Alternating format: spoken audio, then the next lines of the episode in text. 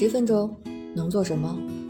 十分钟，我带你上天入地，博古通今。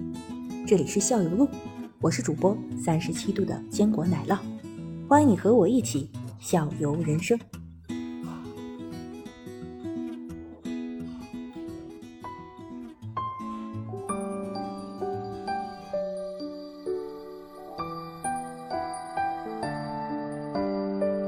在美国旅行的话，你过每一个州跟每一个州的交界的地方，它会有这个州的那个牌，嗯、不叫州旗，那牌子标志，就是一个大牌子，就是你会看到，比如说我到加州了，然后我到犹他州了，它会有一个就是欢迎你，犹他州欢迎你一个大牌子，嗯大家可以把它拍下来，这样子就嗯可以作为一个旅行的纪念。对对对，放朋友圈那个九宫格里边啊，是吧？对，我我都走过 哪几个州这样子。呃，对对对，嗯您都拍过了吗？我其实我后面拍的，我 前面有几个我都没有拍，因为我不知道嘛，就没经验，也没人跟我说。嗯我们几个都是呃新，就是一起第一次开，嗯所以呢，我就是前面几个错过了，但是我后面都拍下来了。对，嗯就是拍集齐九个召唤神龙这个感觉。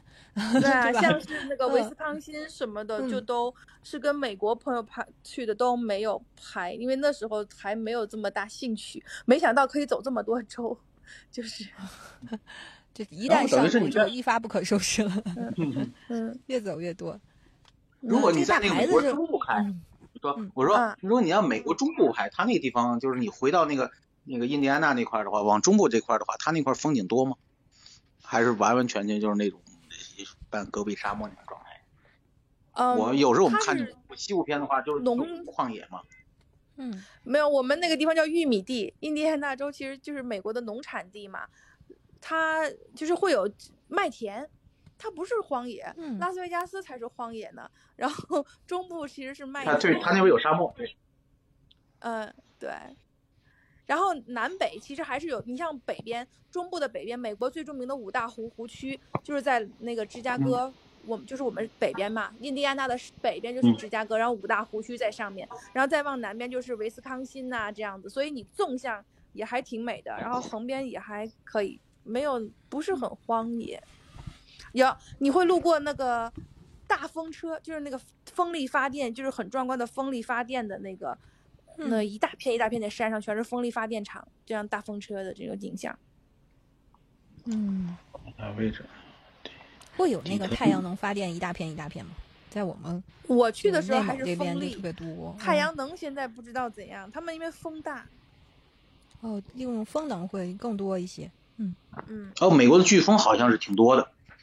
哦，对，就是那个美国都有地下嗯室，为了我们一听到警报，就是把所有的，比如我们做实验那个实验室都要停掉，然后你要逃嗯到地下室去，它就是可能会有那个 那个 hurricane，就那个，就这对，就旋转那龙卷风啊，龙卷风或飓风什么就会龙卷风就会开过来，有的时候它很。呃，就是茅草屋，经常性说某一个房子被卷的飞出了一百公里之外，就掉下来这样子。所以哦大家一定要有地下室躲下去，你至少人是安全的。可是很大的楼啊，像砖房就不会有这种问题。那它会有预 报吗？就是说，呃，今天几点几分哪里哪里会出现龙卷风啊，有有预报就嗯拉警报，这个比比地震要准多了。地震没有办法预报，但这个风你能看得见它，就像电嗯影里拍那样的。然后你知道啊，也就赶快下去这样。不过我我们还行，基本上赶上过没有很多次，但是有一次真的是有几个几个那个嗯，小的房子都被卷跑了这样。对我还有个问题想问，我就是又想到那个黄石公园了。嗯，嗯我听过人家聊天的时候，就说很多在美国的博士他们会做一些科研项目，他们就在黄石公园里开展一些科研。嗯，你们这个你那这个专业会在那里开开这个科研项目？它是不是地质啊？哦，我我们是地质做微生物这类的。对，我们哦是做这个营养代谢，就是跟人有关系，就人的营养代谢，所以所以没人少的地儿就不用去了。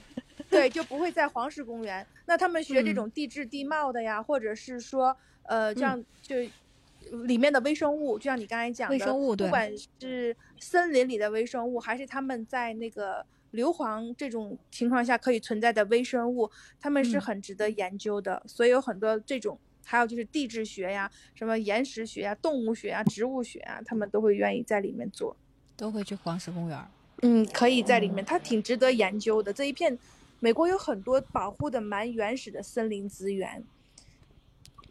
对，黄石公园是世界上第一个国家公园。嗯，对的。是保护的特别好，所以大家都去那里做科研了。是，它嗯周围然后对，然后他，然后他当时好像说是我们还没有出生的时候，他就已经是世界遗产名录里边就被录入进去了。那个时候我们还没有出生。哎应该出生了。不不不，没有一九七八年被列入 那还没有世界自然遗产。我们还没有出生，嗯怎么可能？我们还没有出生。不要骗大家好不好？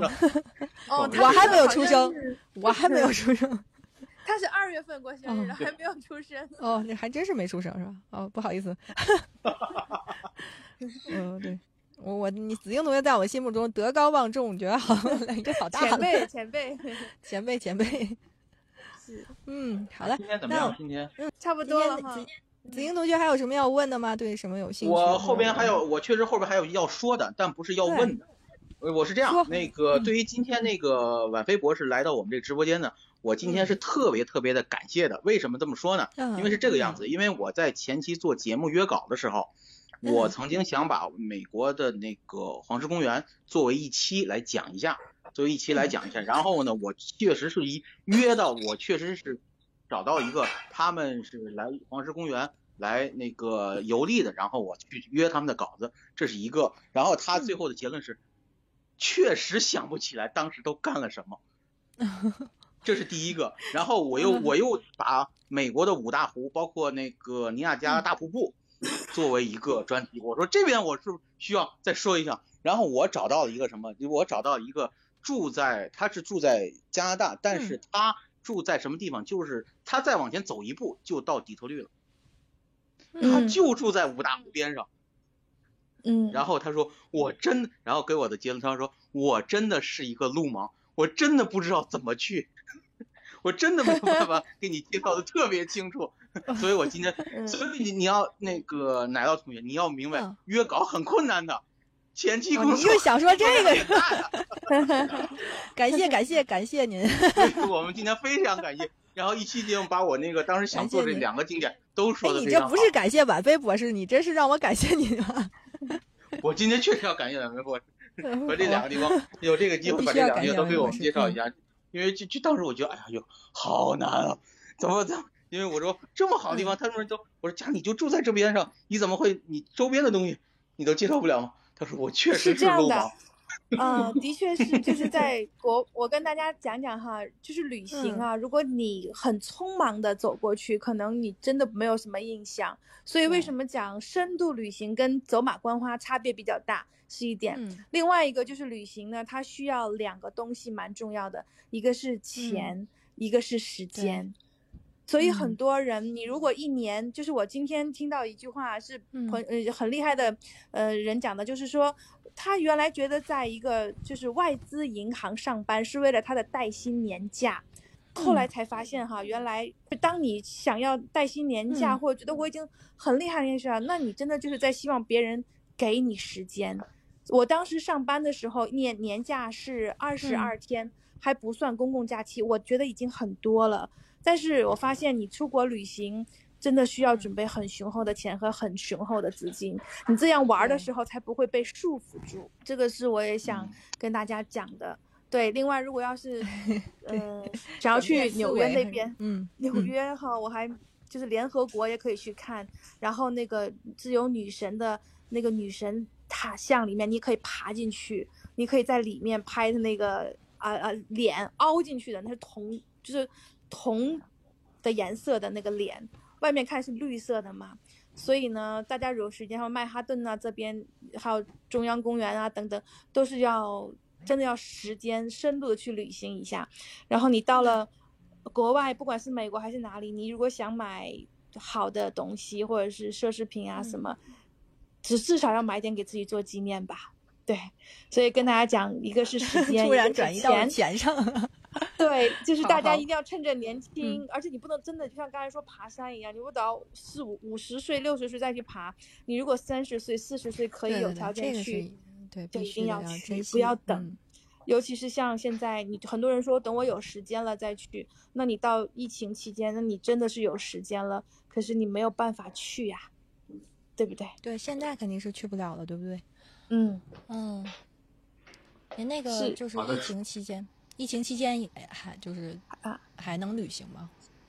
哦，我在，在国内的状态，就是很多地方嗯。都旅行不了了，但是我目前在这边还蛮好，这边没有什么疫情，所以我一直在嗯。旅行，我一直在，很多人都说好像你就从来没有被影响到，我还蛮幸运嗯。的，就是在全球爆发，我是。